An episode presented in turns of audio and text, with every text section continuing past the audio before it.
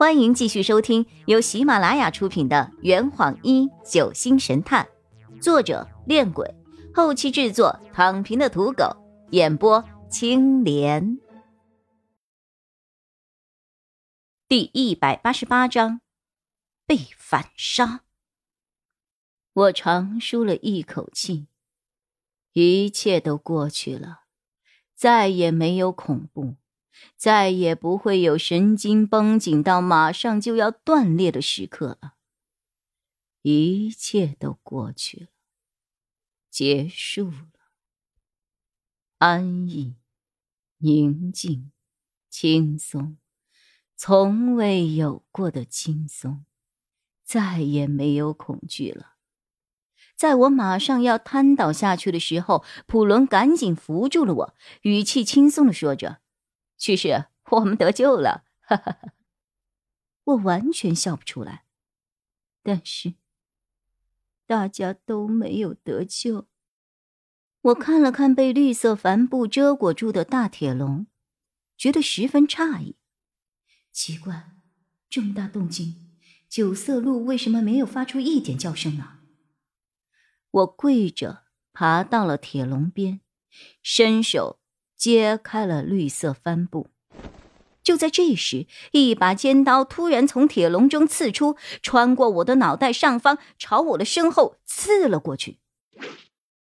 随着帆布慢慢落下，我这才看清，洛佩一脸冷酷的站在铁笼内，举着伞刀穿过了我的头顶上方。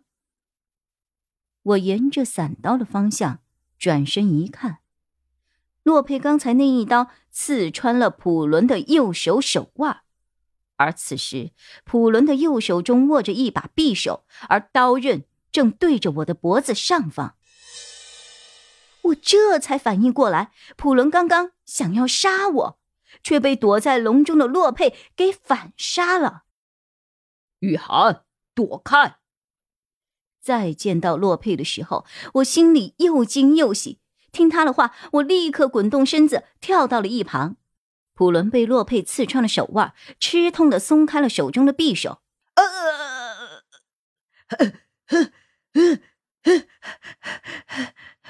小双说的没错，哼，果真是你啊！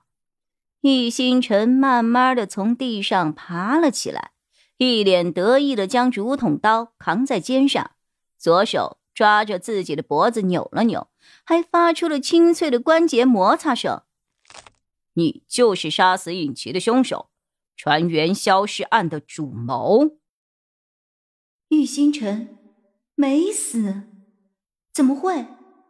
我刚刚明明对着他的胸口开了一枪的，他也流了很多血啊，可为什么？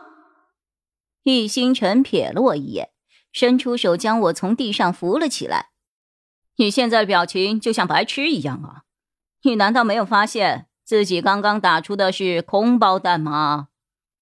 突如其来的逆转令我的大脑瞬间空白。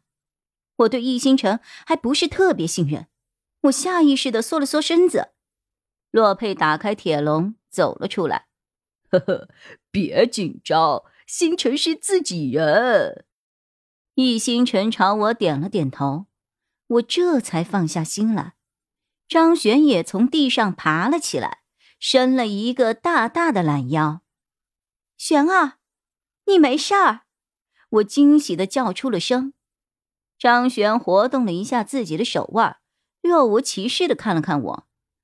这次我随身携带了易容工具，可真是派上了大用场啊！普伦捂住自己受伤的手腕。靠在了铁笼上，不可思议的看着眼前的场景。然而，惊喜却接连不断。陈全成的声音在门口响了起来：“得，我这身衣服全毁了，洗都洗不干净，所以本少爷才选择了毒杀。这种死法既简洁又艺术。得了吧。”明明是因为血浆不够用了，好吧？好了好了，你们弄脏的衣服全部算在这一回的旅游经费中。啊，早知道我就穿一套贵一点的西服来了。加一。哈，那根针好像是真的扎到我了，还好上面没有毒啊。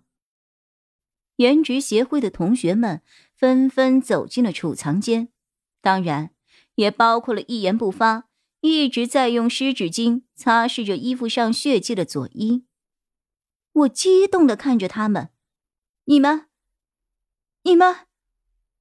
白小霜解释着：“我们只有全部炸死，凶手才会毫无顾忌的暴露出真面目的。”我假装听懂的点了点头，然后指着易星辰。这么说，你会被我杀死，也在你们的计划之内。易星辰抱着双臂，傲娇的看了看我。那把枪其实是夏夜带来防身用的，为了保险起见，里面只装了一颗空包弹。但就算你没有拿那把枪，我也会想办法逼你对我动手的。我生气的拍打着他的手臂：“你这个混蛋，混蛋，吓死我了，知道吗？”行了，行了，别打了。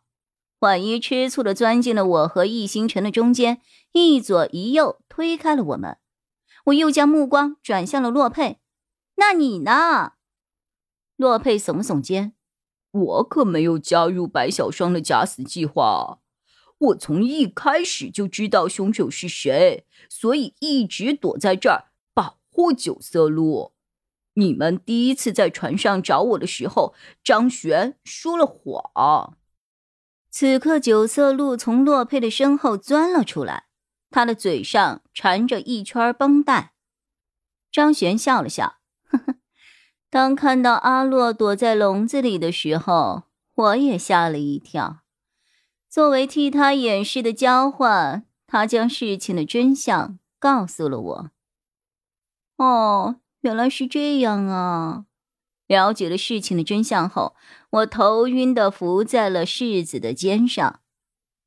现在来说说你吧。白小霜慢慢的走到了普伦的面前。你到底是什么人？为什么要将我们困在船上？又为什么要杀死尹奇？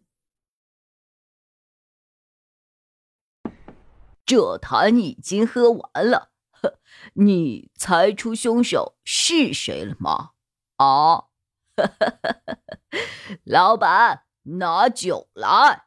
呃呃，更多精彩，请关注青莲嘚不嘚。